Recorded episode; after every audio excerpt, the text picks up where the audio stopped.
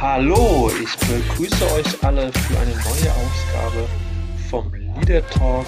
Heute ohne Gast, eher gedacht als Zusammenfassung eines wirklich aufregenden Jahres, auch für den Leader Talk, auch für mich, wenn ich zurückschaue auf das Jahr 2021 in Bezug auf diesen Podcast, habe ich es wirklich mit sehr, sehr spannenden Trainern zu tun gehabt. Ich habe 23 Podcasts an der Zahl aufgenommen und es waren unglaublich interessante, intensive Gespräche dabei. Und äh, die Idee ist äh, heute zum Jahresabschluss so ein bisschen Best of Leader Talk euch zu präsentieren und ich habe insgesamt nochmal durch alle Podcasts gehört und es war sehr, sehr schwierig überhaupt ähm, Kandidaten, äh, Gesprächspartner auszuscheiden. Alles war wirklich hochspannend und auch in den Gesprächen selbst da wirklich die Sequenzen rauszuziehen, wo ich äh, das Gefühl habe, da ist nochmal definitiv ein Mehrwert da, weil ähm, auch die treuesten Hörer natürlich nicht mehr alles auf der Uhr haben, was in diesem Jahr 2021 so alles auf der Leader Talk Schiene los war. Deswegen freue ich mich, dass ihr jetzt reinhört. Ich habe zwölf Ausschnitte von zwölf Trainern und ähm, sind unglaublich spannende Trainerpersönlichkeiten gewesen.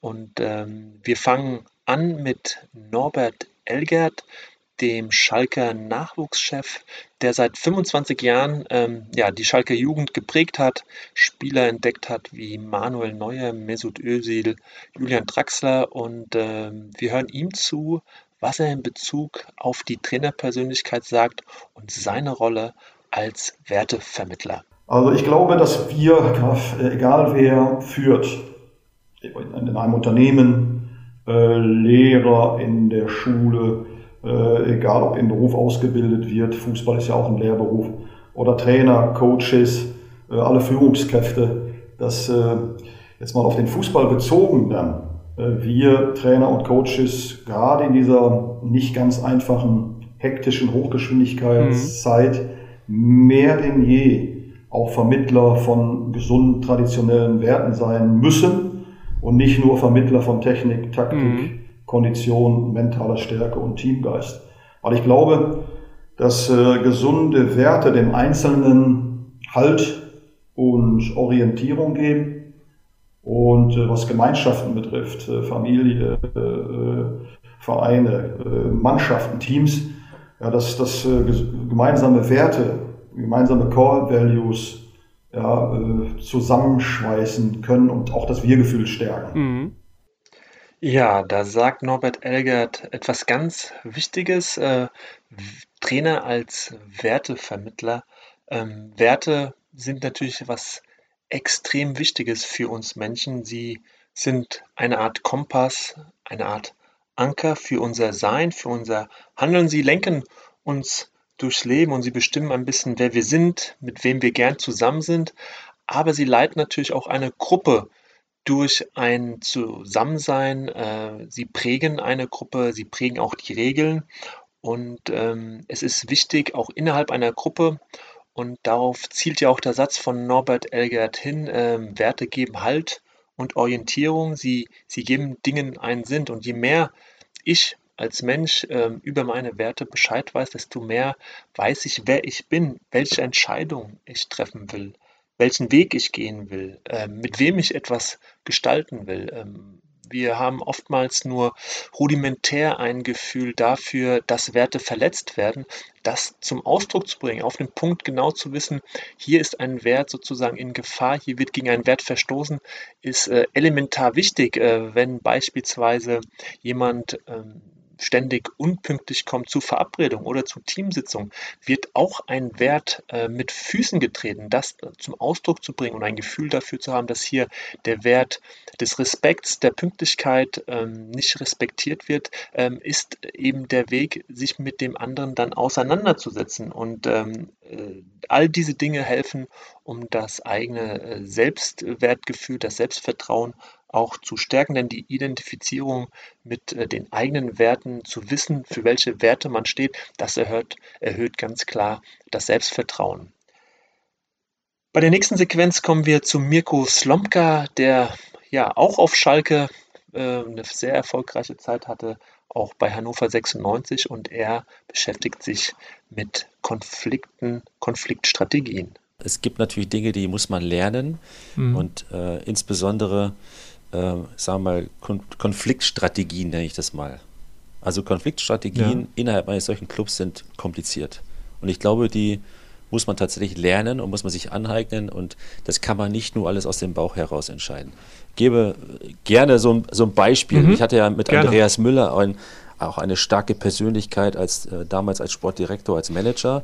Äh, ein bisschen noch neben Rudi Assauer, aber natürlich wollte er auch sein eigenes Gesicht prägen und seine mhm. Persönlichkeit äh, prägen. Und natürlich hatten wir Konflikte, wenn es um die Mannschaft ging, wenn es um, um, um äh, Ziele ging, Formulieren von Zielen und so weiter. Und natürlich hatten wir unterschiedliche Meinungen. Mhm. Und klar, man muss auf der einen Seite die Dinge abwägen, die einem persönlich wichtig sind und die versuchen durchzusetzen oder zumindest mal eine Position zu erlangen, wo beide gewinnen können. Ne? Also damals, sage ich mal, Andreas Müller und ich beispielsweise oder mhm. äh, Jörg Schmatke beispielsweise und ich auch. Ja? Also beide irgendwie so aus, dem, aus der Situation herausgehen, wir haben irgendwie beide gewonnen. So Win-Win-Situation. So. Mhm. Wir haben beide irgendwas durchgesetzt. Super. Mhm. Kompromisse sind auch immer so halb gut, aber eine, äh, eine, ich glaube, eine große Stärke eines, eines äh, Leaders kann auch sein, äh, mal nachzugeben. Ne? Absolut. Einfach mhm. nachgeben und sagen, ja, ich weiß jetzt, dass es für mein Gegenüber total wichtig ist, dieses Thema. Ich gebe nach, um vielleicht an einer anderen Ecke wieder mich mhm. durchsetzen zu können.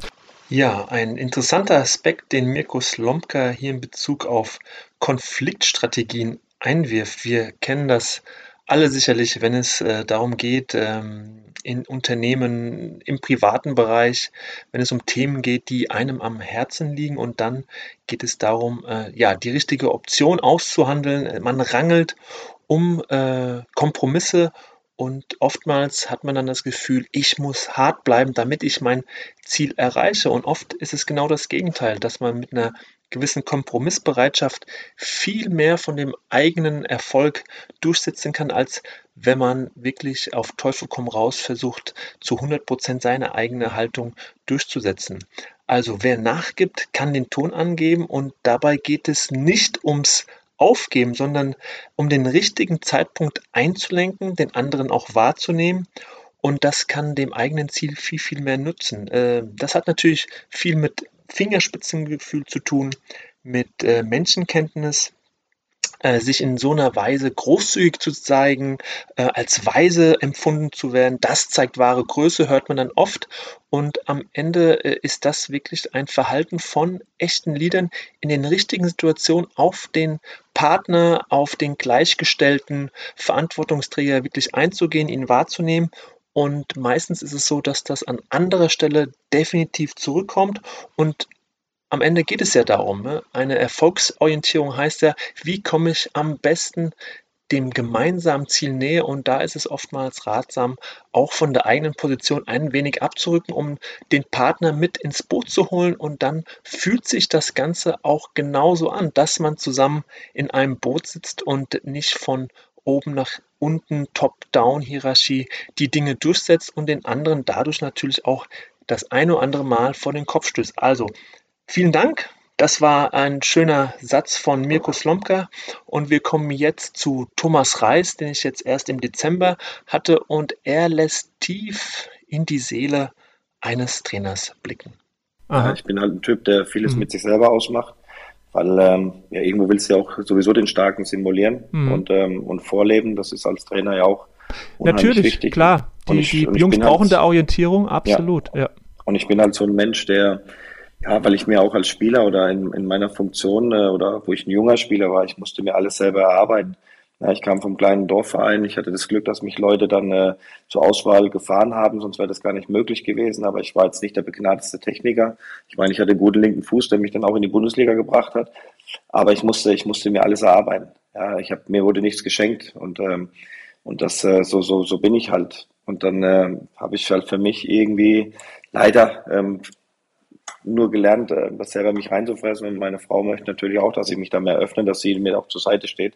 Ich äh, finde schon, dass es ein bisschen besser geworden ist, aber äh, ich versuche trotzdem, das, äh, das Dinge für mich zu verarbeiten. Ja, ich hatte im Sommer auch ähm, ein bisschen, äh, ja, hatten wir auch so, eine, so einen Schicksalsschlag, äh, wo ich dann auch das Trainingslager verlassen musste und alles, ähm, was dann äh, zum Glück nicht ganz an die Öffentlichkeit gekommen war, äh, warum, weshalb. Und auch das habe ich dann äh, letztendlich verarbeiten müssen und äh, versuche dann trotzdem, äh, wenn ich da stehe, den, den, ja, dann bin ich halt äh, der Fels in der Brandung und so versuche ich auch, das den, den Jungs dann vorzuleben. Und wie gesagt, als Trainer ist es, äh, ist es schwierig, äh, wenn private Dinge sind, dass, dass man Schwächephasen hat und weiß nicht, dafür ich bin auch keine, ich bin auch keiner, der irgendwie weinen kann. Also meine Frau sagte auch, ähm, ja, ich habe dich noch nie weinen sehen. Und ähm, sage ich, ja, ich, ich, ich kann das halt einfach nicht. Ja, ich versuche das anders zu verarbeiten. Ist vielleicht auch nicht gut. Ähm, oder ich äh, gehe mal wieder eine Runde joggen und versuche dann halt ein bisschen Dampf abzulassen. Sätze von Thomas Reis, die definitiv ein Highlight für mich äh, in diesem Leader Talk Jahr waren.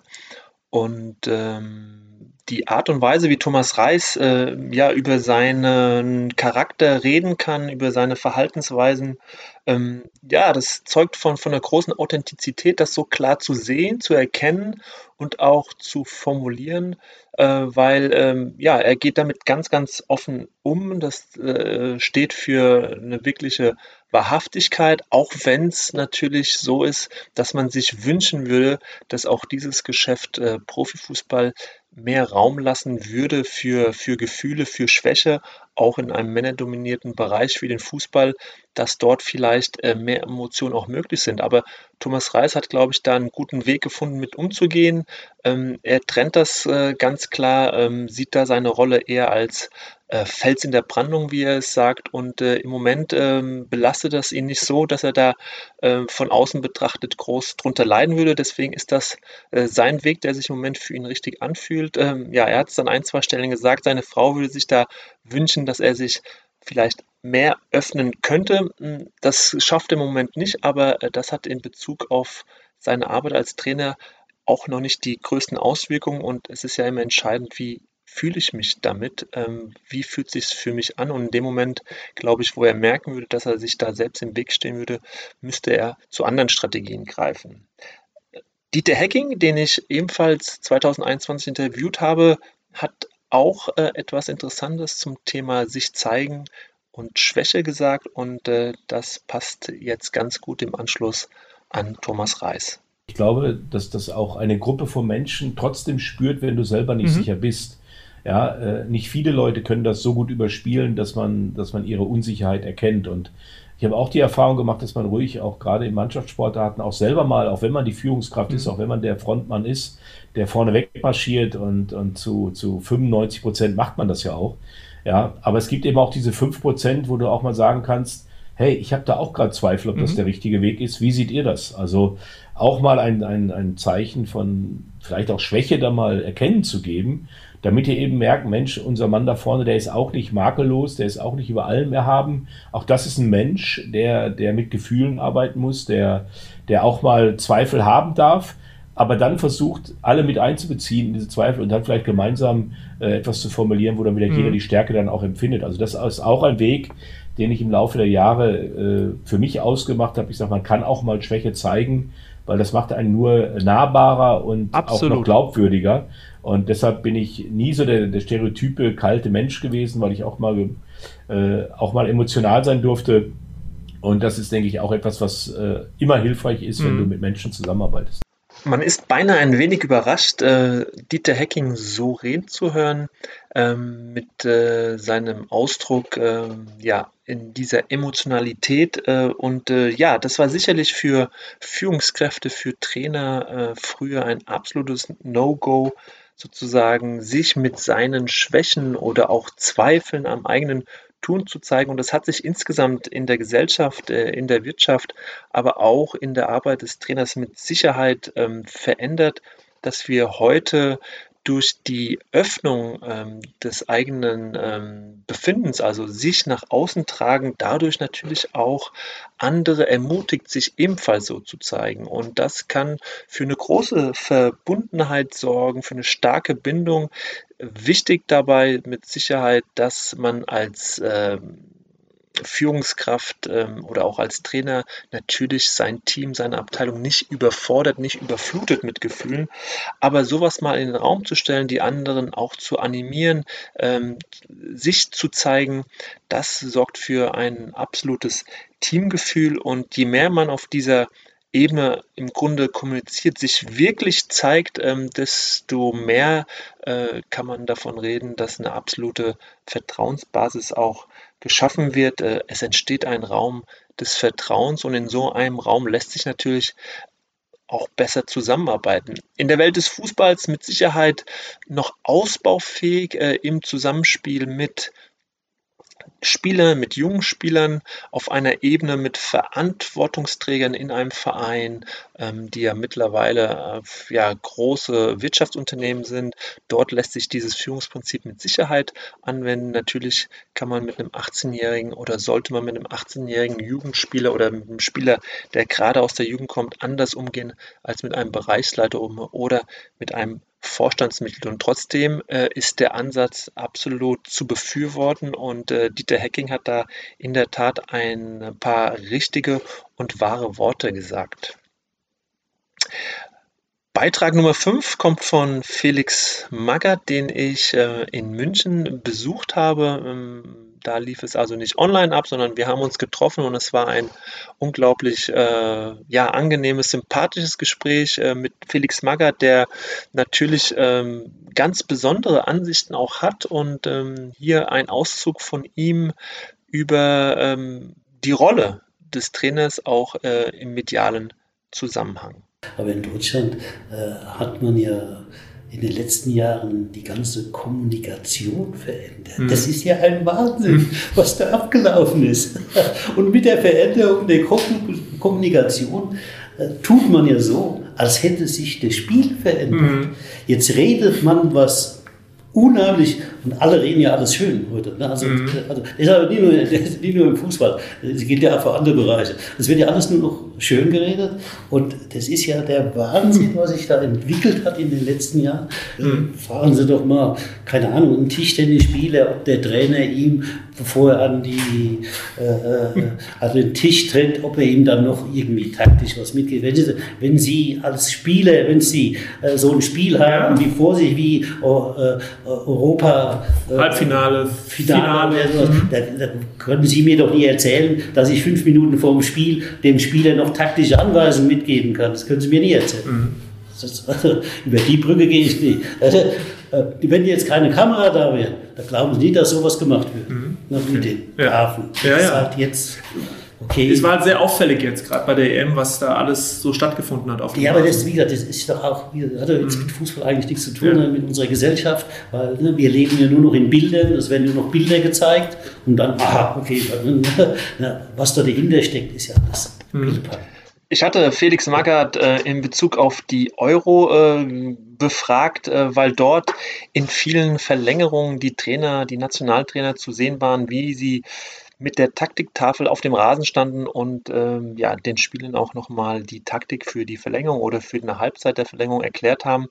Und ähm, ja, um wegzugehen vielleicht von, von dem wirklich inhaltlichen, ähm, wie Felix Magath äh, das sieht, ähm, mit Sicherheit wichtig, worauf äh, Felix Magath den Blick lenkt, äh, ein immer wichtiger werdenden Aspekt für viele Fußballtrainer. Wie werde ich wahrgenommen in der Öffentlichkeit?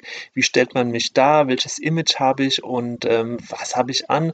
Äh, ein Thema, äh, was äh, bei vielen Trainern ähm, für ja, viele Überlegungen sorgt. Äh, ein Thema, mit dem nicht alle wirklich ähm, gut umgehen können, weil sie das wirklich für, für Nebenkriegsschauplätze halten, die eigentlich von der eigentlichen Arbeit ablenken. Und trotzdem wird das in unserer Gesellschaft, und äh, da hat Felix Magath sicherlich recht, wir leben in einer Welt der Bilder, in einer Welt äh, von sozialen Medien, wo natürlich äh, solche Dinge eine immer größere Rolle auch einnehmen und äh, viele fühlen sich äh, damit überhaupt nicht mehr wohl und Felix Magath hat äh, an dieser Stelle klar zum Ausdruck gebracht, was er davon hält. Ähm, und ähm, ich komme jetzt ähm, im Anschluss daran äh, zu Christoph Daum, ein weiterer sehr renommierter, bekannter Vertreter der Trainerzunft und äh, er erläutert an dieser Stelle, wie er mentales Training definiert. Natürlich war es äh, für mich wichtig, äh, ähm, die Spieler äh, von äh, der Erreichbarkeit gewisser Ziele äh, zu überzeugen. Dafür ist es wichtig, dass ein Trainer sich sehr intensiv mit einzelnen Spielern unterhält, um herauszuhören. Das heißt, wir kennen ja diesen Ausspruch, der Trainer muss die Sprache der Spieler sprechen. Dann sage ich mal den Trainern immer wieder, ja, aber die Sprache der Spieler, die wirst du nur dann sprechen, wenn du auch gelernt hast zuzuhören, wenn du gelernt hast äh, äh, aufzunehmen, was bewegt eigentlich die Spieler. Äh, das heißt, ich kann nicht irgendeinen Spieler zu irgendetwas bewegen, motivieren, von dem er nicht überzeugt ist, was er nicht mitträgt. Insofern ist es meine Aufgabe immer wieder mit dem Spieler gemeinsam einen Sinn äh, der Maßnahmen, der Ziele, äh, die ich äußere, zu erreichen, dort äh, überzeugend, sinnstiftend mit dem Spieler sich auseinanderzusetzen, bis er eben davon überzeugt ist und mir und der Mannschaft dann auf diesen Weg folgt. Das ist ein Prozess, der sich über Wochen, Monate oder eben auch über Jahre hinziehen kann. Das ist nicht dieses einmal auf den Tisch springen und sagen, äh, äh, wir sind die Besten, äh, geht raus und gewinnt. Also so trivial ist das nicht, sondern äh, das ist eben mentales Training, was eben in vielen Einzelgesprächen, Gruppengesprächen, Mannschaftsgesprächen, Teambuildingsaktivitäten aufgebaut werden muss. Super interessante Definition, wie ich finde, von Christoph Daum.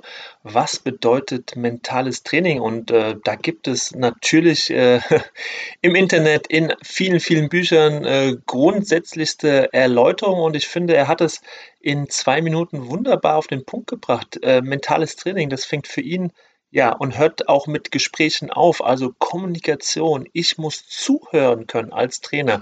Die größte Gabe, äh, die Christoph Daum bei Trainern sieht, wirklich zuhören zu können, die Spieler abzuholen ähm, und äh, deutlich zu machen, ich höre dir zu, ich verstehe dich und äh, einen Beziehungsaufbau sozusagen zu betreiben, Zeit zu investieren und ähm, damit äh, der Spieler wirklich auch abgeholt wird. Natürlich gehört dann auch äh, in der Folge ähm, etwas Investition auch von Seiten der Spieler dazu. Doch der Trainer ist erstmal auch ähm, in der Situation, in der Position, dass er für diese Beziehungsebene, für dieses Beziehungsangebot sorgen muss, äh, damit dann der Spieler auch äh, folgen kann. Und äh, das ausgerechnet Christoph Daum, der für viele ja so auch als ähm, als Mentalguru mit, äh, mit äh, Laufen über Scherben, ähm, wie es ja mal in Leverkusen gemacht hat, steht, sagt, mit einmal auf dem Tisch äh, springen ist es nicht getan, sondern mentales Training, das fängt mit Einzelgesprächen an. Das ist sehr bemerkenswert und äh, gehört ähm, definitiv zu einem der Highlights äh, des äh, letzten Jahres in meinen Leader Talks. Ein anderer Trainer, der mich schwer beeindruckt hat, der im Moment auch die, die deutsche Fußballwelt beeindruckt, äh, ist Bo Svensson, der Trainer von Mainz 05. Äh, ich habe mit ihm zu einem Zeitpunkt gesprochen, wo Mainz schwerstens im Abstiegskampf stand und ähm, ja, Bo Svensson ähm, erläutert ähm, an dieser Stelle, was äh, für ihn dazugehört, dass eine Mannschaft gut spielt, gut funktioniert. Hören Sie mal hin ich habe es so einen Alltag hier eingeführt mit ein paar Sachen. Ich möchte gern, dass die Spieler auch mit sechs Punkten nur auf dem Konto gern hier auf die Arbeit kommt. Weißt du, das ist, dass die gern in eine Atmosphäre oder ähm, in einen Raum hier reinkommt, wo die sagen, okay, hier komme ich gern hin, hier wird gearbeitet, hier haben wir Spaß miteinander, hier werde ich respektiert, hier werde ich auch wahrgenommen. Solche Dinge, weil ähm, sonst ist es echt schwer, auch für einen Mensch ordentlich zu funktionieren. Es ist, das ist Elitefußball, es wird halt abgerechnet, du musst halt Leistung bringen. Aber ich sage, vor Leistung kommt auch, dass du, äh, dass du wirklich auch Lust auf die Sachen dann auch hast. Lust auf Leistung. Lust hast mit den, mit den Mannschaftskollegen einfach auch Leistung zu bringen, weil du schaffst das nicht alleine. Und äh, deswegen das ganze drumherum, nicht nur auf den Trainingsplatz oder nicht nur beim Spieltag, aber halt auch die Art und Weise, wie wir hier zusammen sind oder in jede Gespräch halt reingehen oder wie wir mit der Presse halt sprechen.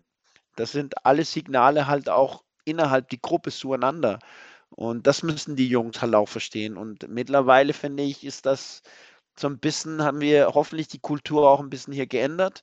Ich sehe auf jeden Fall am meisten glückliche Gesichter, wenn ich hier reinkomme, weil die, weil die, die wissen schon, vor dem Training ist Spaß und, und nach dem Training ist auch Spaß und äh, ein lockerer Umgang. Im Training geht es halt zur Sache.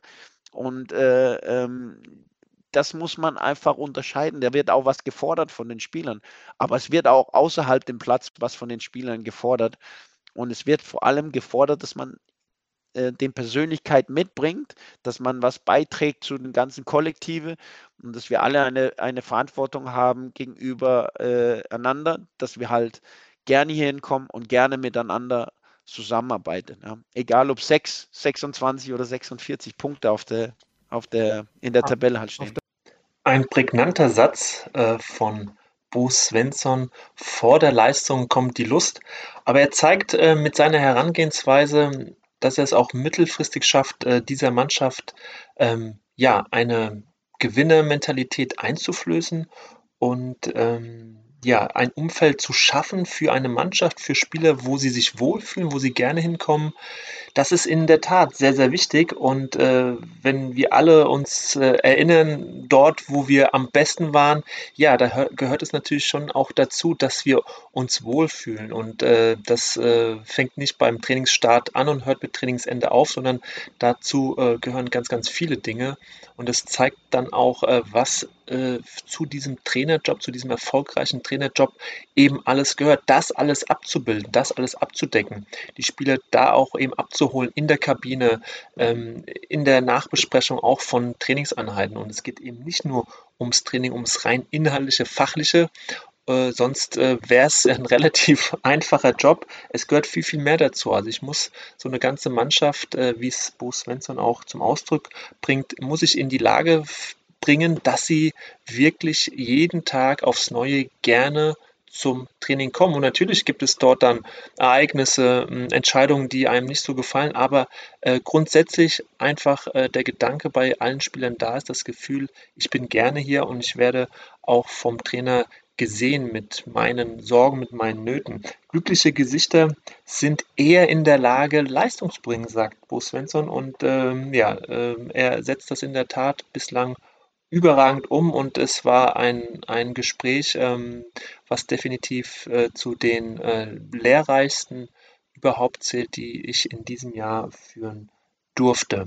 Ein anderer sehr erfolgreicher Trainer als auch Spieler war Horst Rubesch, mit dem durfte ich auch sprechen und äh, Horst Rubisch äh, hat eine unglaubliche Erfahrung. Äh, alleine seine Anekdoten von Ernst Tappel oder auch die mit Branko Cebic, mit denen er ja sehr erfolgreich in Hamburg ähm, tätig war, die lohnen sich zu hören. Aber ähm, er hat natürlich auch als Nationaltrainer der U21 vieles erlebt und ähm, als ich ihn fragte, so, Mensch, äh, Herr Rubisch, wie gehen Sie denn mit äh, Disziplinlosigkeiten um Ihrer Spieler? Da erzählte er mir folgende Geschichte. Wir, haben mal, wir waren mal in der Ukraine und wir hatten vorher immer das Problem, dass wir so einen Spieler hatten, der kam, der kam dann dreimal zu spät.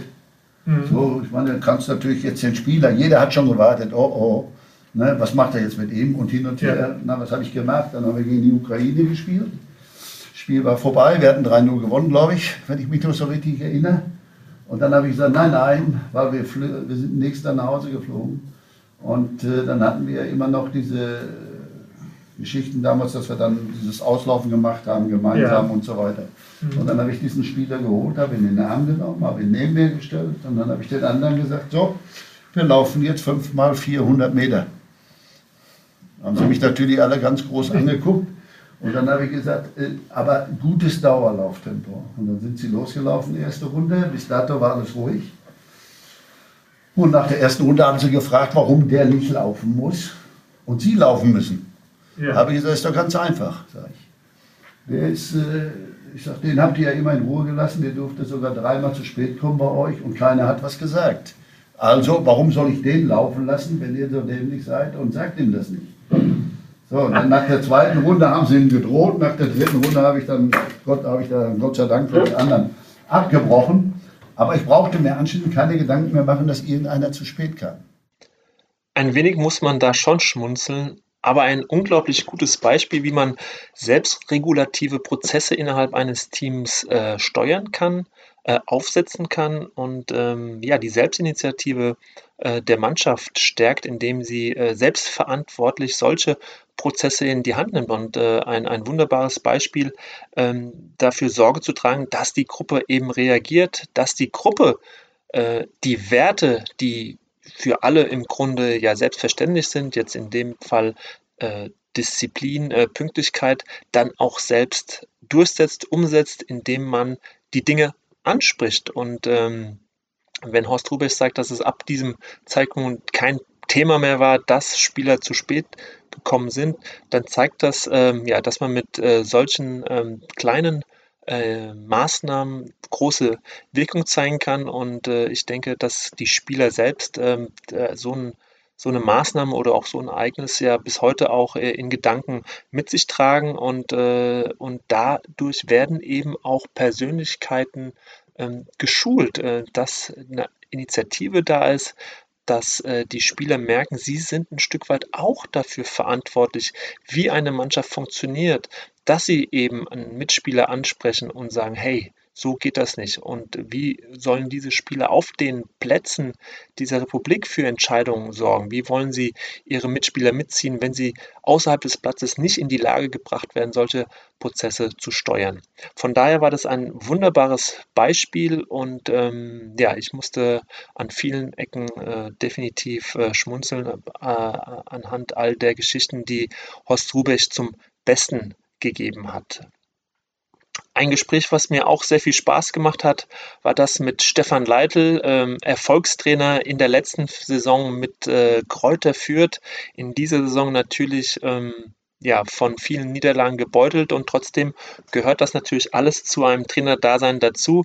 Mit Stefan Leitl sprach ich an einer Stelle über ehrliche Kommunikation und äh, das äh, sagte der aktuelle Trainer von Kräuter Fürth äh, damals zu mir. Ja gut, diese ehrliche Kommunikation ist ja wie die Führung an sich der Situation auch geschuldet. Natürlich ähm, in einer erfolgreichen Phase ehrliche Kommunikation oder in einer normalen Phase, sagen wir mal zu Saisonbeginn, stelle ich mir halt äh, oder habe ich mir selbst als Spieler oftmals gewünscht, dass ein Trainer mir mal sagt, okay, was, wie plant er mit mir? Wie sieht er mich? Sieht er mich ähm, unter den ersten 18? Sieht er mich vielleicht nur als Ergänzungsspieler?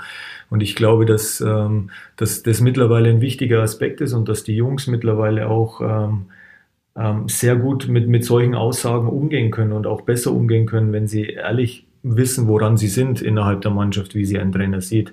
Und auf der anderen Seite natürlich auch, ähm, die, die Diskussion auch zulassen, auch diese ehrliche Kritik, vielleicht innerhalb der Mannschaft, wenn, wenn gewisse Dinge nicht so funktionieren, wie man sich vorstellt. Und ich glaube schon, dass es wichtig ist, dass man da Reizpunkte hat und, und auch Reibung erzeugt oder vielleicht auch diese Reibung innerhalb der Truppe zulässt, mhm. um, um dann ähm, ja vielleicht auch neue Kräfte freizusetzen. Mhm. Und ich, das verstehe ich unter, unter ehrlichem Umgang miteinander. Mhm. Also, ehrliche Kommunikation hat für Stefan Leitl zwei Ausrichtungen. Also zum einen natürlich vom Trainer zur Mannschaft, ehrliche Kommunikation sozusagen das äh, ganz normale Feedbackgespräch, so wie man es verstehen kann. Also, dass dort ein Fluss an Kommunikation, ein Austausch von Informationen ist, dass der Spieler das Gefühl auch hat, er weiß, woran er steht und auf der anderen Ebene eben auch innerhalb der Mannschaft eine ehrliche Kommunikation zu ermöglichen, zu befördern, Diskussionen zuzulassen, dass wirklich auch innerhalb einer Mannschaft ehrlich miteinander umgegangen wird und die Dinge klar auf den Tisch kommen. Ähm, das ist äh, ganz häufig eben nicht der Fall und sicherlich ein wichtiger Aspekt, ähm, wie Dinge ähm, in Teams gut laufen können oder auch schlecht laufen können. Und ähm, zum Feedback ähm, auch das nochmal vom Trainer zu Spielern eine ganz wichtige Komponente, dass, wie Stefan Leitl sagt, der Spieler weiß, woran er ist. Ähm, deswegen sich für solche Gespräche Zeit zu nehmen, hat einen unglaublichen Effekt. Es handelt sich eben um 20, 25 Spieler, aber da jeden ernst zu nehmen, da jedem sein Feedback aufzugeben, das ähm, bedarf wirklich einer hohen Intensität, viel Arbeit, viel Zeit und ähm, meistens sind es genau diese Gespräche, ähm, die dafür sorgen, dass eine Mannschaft, ein Team sich auch wirklich als Team fühlt und ähm, Trainer, die diese Gespräche vernachlässigen, ähm, die müssen meistens relativ schnell den Preis auch dafür zahlen. Von daher ja, sind äh, Feedbackgespräche äh, mit das Wichtigste und in vielen äh, Mannschaften und Vereinen äh, gar nicht so selbstverständlich, wie man glauben könnte. Peter Hyballa, den kennt man auch. Er hat zuletzt ähm, ja auch für Schlagzeilen gesorgt, ähm, war jetzt äh, bei Türkgücü im Amt und mit ihm habe ich in der ersten Jahreshälfte auch gesprochen, vor allen Dingen auch über seine Station im Jugendfußball, die sehr erfolgreich waren bei Borussia Dortmund oder auch Bayer Leverkusen. Ein sehr interessanter Trainer mit, äh, mit sehr interessanten Ansichten und ähm, er spricht an dieser Stelle ja über die unterschiedlichsten äh, Verantwortlichen, die in Vereinen mit jugendlichen Spielern zu tun haben und welche Problematik sich aus dieser Gemengelage ergibt. Ja, ich finde, dass wir unheimlich so Roboterfußball machen. Also mhm. wir haben einen Roboter, das ist ein junger Mensch. So, und zweifelsohne hat der ein Talent. Das ist jetzt nicht Trompete spielen bei ihm, sondern das ist jetzt Fußball spielen. Und dann kommen auf einmal ganz viele Leute von der Universität. Und ich kann die Leute kritisieren, weil ich komme selber, ich habe ja selber studiert. Und dann will jeder in diese Talentsuppe sein Gewürz rein. Und ich spüre bei Cheftrainern oft, dass sie mit allen irgendwie kooperieren müssen. Mhm. Weil das ist ja modern und das ist professionell und das ist ja akademisch und dann kommt die nächste Studie und die nächste Studie. Und ich merke, dass auf einmal sechs, sieben ähm, Verantwortliche mit Spielern sprechen. No, der, es gibt ja diese berühmte Geschichte mit dem Mädchen mit dem grünen Fahrrad, die streicht erst grün, weil sie es eigentlich ihre Lieblingsfarbe findet. Und dann kommt irgendeiner und sagt, du musst es gelb streichen, weil so und so. Der nächste sagt, du musst blau streichen. Der nächste schreibt, rot äh, musst du das äh, Fahrrad streichen. Und so finde ich Fußball. So im Moment, Jugendfußball. Und ich finde, es wird so ein enormer Druck auf Trainer gelegt, weil ich finde die Trainer eigentlich nicht das Schlimmste oder das, der Minuspunkt in der Da, wo der Haken ist. Mhm. Und die machen natürlich unheimlich Druck auf die Spieler.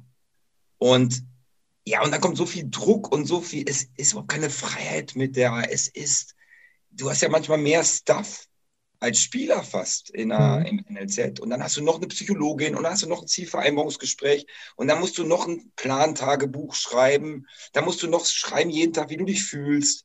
Auch das mittlerweile eine Thematik im, im Profifußball, in den Nachwuchsleistungszentren, die Vielzahl an Trainern, an Experten, die natürlich alle auch ihre Berechtigung haben, die aber natürlich auch ähm, ihre Existenzberechtigung nachweisen wollen. Und genau dieses Thema hat hier Peter Hyballa ähm, sehr ausdrucksstark äh, thematisiert. Ähm, ja, mittlerweile äh, schwierig auch für Trainer, äh, ja, mit, mit, mit all den Einflüssen, die von links und rechts kommen, da ein klares Bild zu bewahren. Das ist auch für die Spieler manchmal nicht so einfach. Man hat den Trainer als Ansprechperson, man hat äh, gewisse Analysten, Scouts, Co-Trainer und dennoch sollte es natürlich so sein, dass der Cheftrainer absolut ähm, ja, die, äh, die Beziehung äh, hauptamtlich sozusagen führt, ähm, damit er auch das in Verbindung mit seiner Autorität als Trainer, der ja auch die Mannschaft aufstellt, der das Training aufsetzt, äh, da nichts äh, verliert. Und ähm, die Prägung von Spielern, die ist natürlich äh, gerade in einem Alter zwischen 15 und 18 ähm, sehr volatil. Ähm, das heißt, eigentlich äh, wäre an der Stelle weniger Einfluss besser, sondern ähm, dass man eben schaut, ähm, dass nur wenige Personen äh, wirklich äh, in, in konkreten Beziehungsaufbau mit diesen Spielern gehen.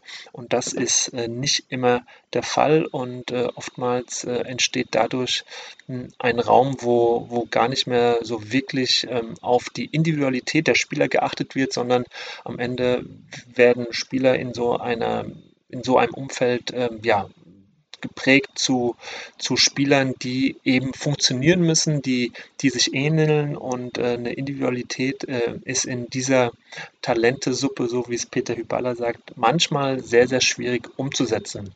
Also auch das ein interessanter Aspekt und ähm, ein Trainer, der ja jetzt schon seit vielen, vielen Jahren auch international für Furore gesorgt hat und sorgt, ist Gernot Rohr, der ehemalige Spieler von Girondin Bordeaux und Bayern München, aktuell Nationaltrainer in Nigeria. Und mit ihm habe ich ein hochspannendes Gespräch über die Trainerarbeit in Afrika geführt. Es darf ein Spieler nie individuell, persönlich äh, kritisiert werden vor der Gruppe in Afrika. Mhm. Das geht nicht. Das geht nicht. Du nein, du musst äh, den Spieler auf die Seite nehmen, musst ihm erklären, was äh, nicht so gut war und äh, ihm sagen, was er vielleicht besser machen könnte und sehr vorsichtig in der Wortwahl. Die sind sehr äh, sensibel mhm. und gerade die Afrikaner, vielleicht ein Beispiel oder auch noch ja, ein Video, gerne. da hat man jetzt wunderbare Möglichkeiten, mit Video zu zeigen, ähm, äh, was da nicht so gut war. Und äh, ich hatte neulich einen Anruf von meinem linken Verteidiger nach dem Spiel gegen Sierra Leone. Sagt er, Trainer, ich möchte mich entschuldigen. Wir haben das äh, die Video gesehen und sie haben mich nicht vor der Mannschaft äh, kritisiert, aber ich habe das jetzt nochmal mir angeschaut, möchte mich für die zwei Fehler, die ich bei den Toren gemacht habe, bei Ihnen entschuldigen also das ist wirksam. Man muss nicht mhm. äh, immer den Finger so drauflegen, besonders vor der Mannschaft, um einen zu kritisieren. Da kritisiere ich nur die Mannschaft kollektiv mhm. oder auch Mannschaftsteile, aber nicht individuell. Und, Und auch der Torwart, ja. der in diesem Spiel vier Tore bekommen hat, den habe ich auch nicht vor der Mannschaft kritisiert. Und habe ihn dann persönlich genommen und habe gesagt, Jamal Maduka, der, der stammt ja aus Deutschland, ist halb Deutscher und halb Nigerianer, äh, war ja bei Düsseldorf und ist jetzt bei Sparta Rotterdam. Du, äh, du hast vier Stück bekommen, vielleicht bei dem einen oder anderen Tor, äh, gerade bei dem ersten da, bei der Flanke, äh, hättest du vielleicht was besser machen können. Aber wenn ich dich jetzt rausnehme vor dem Rückspiel, dann heißt es, du bist jetzt der Schuldige ja. für das 4 zu 4. Mhm. Und, äh, und dann ist es für mich vielleicht einfacher, da einen Schuldigen zu finden. Aber ich glaube, du bist nicht der Schuldige, erstens mal. Und zweitens bin ich nicht da, um meine eigene Position jetzt hier zu retten, sondern um die Mannschaft weiterzuentwickeln. Mhm. Und ich bin überzeugt, dass du im Moment unser bester Torwart bist mhm. und vor den beiden anderen auch den Vorzug hast, im Rückspiel vier Tage später wieder aufzulaufen. Und da hat der Junge ein tolles Spiel gemacht, hat kein Tor bekommen und hat es praktisch äh, mir bestätigt, dass man manchmal auch mhm. ja, kleine Fehler vergeben muss und den Leuten wieder die Chance geben soll.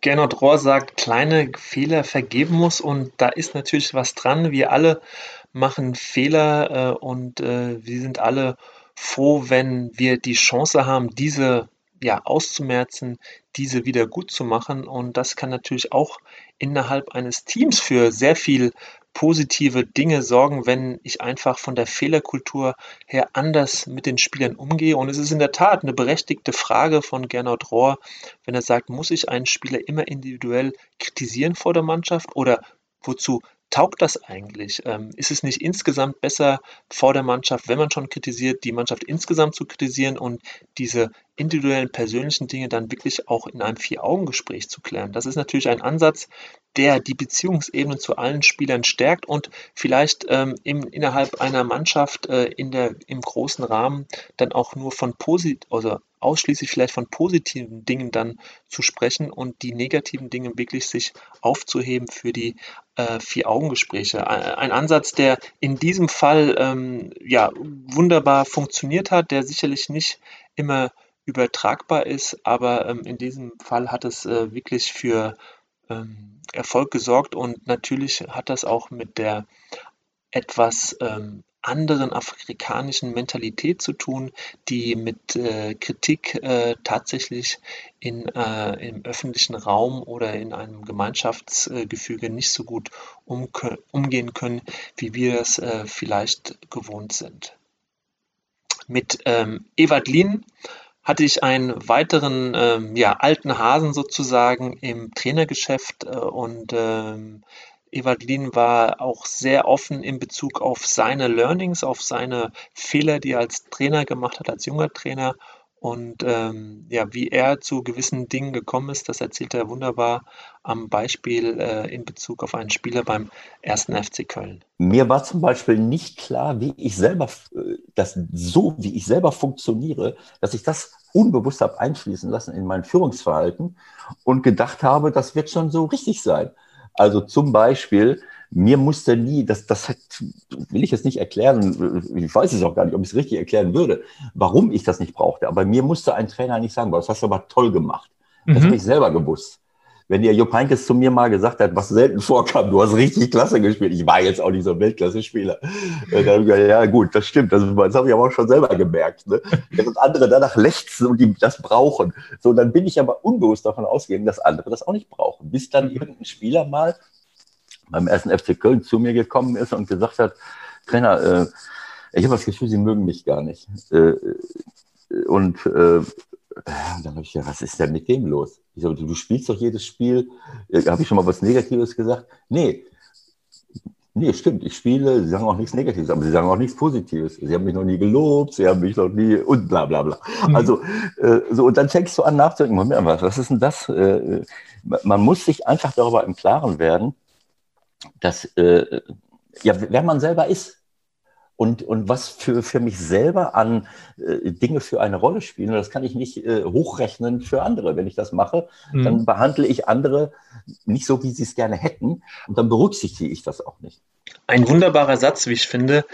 Man muss sich im Klaren darüber sein, wer man selber ist. Und ich glaube, ähm, ja, wenn viele Trainer auch, viele Menschen immer danach lechzen oder danach streben, äh, eine gewisse Authentizität herzustellen, authentisch zu sein, dann ist genau das der Weg, sich kennenzulernen, herauszufinden, wer man ist und äh, indem man solche blinden Flecken, wie es Ewald Dien beschrieben hat, also er brauchte selbst kein Lob und ihm war gar nicht klar, dass er genau das auch äh, auf seine Mannschaft übertragen hat, darüber aufmerksam gemacht zu werden, ist eigentlich ein großes Geschenk.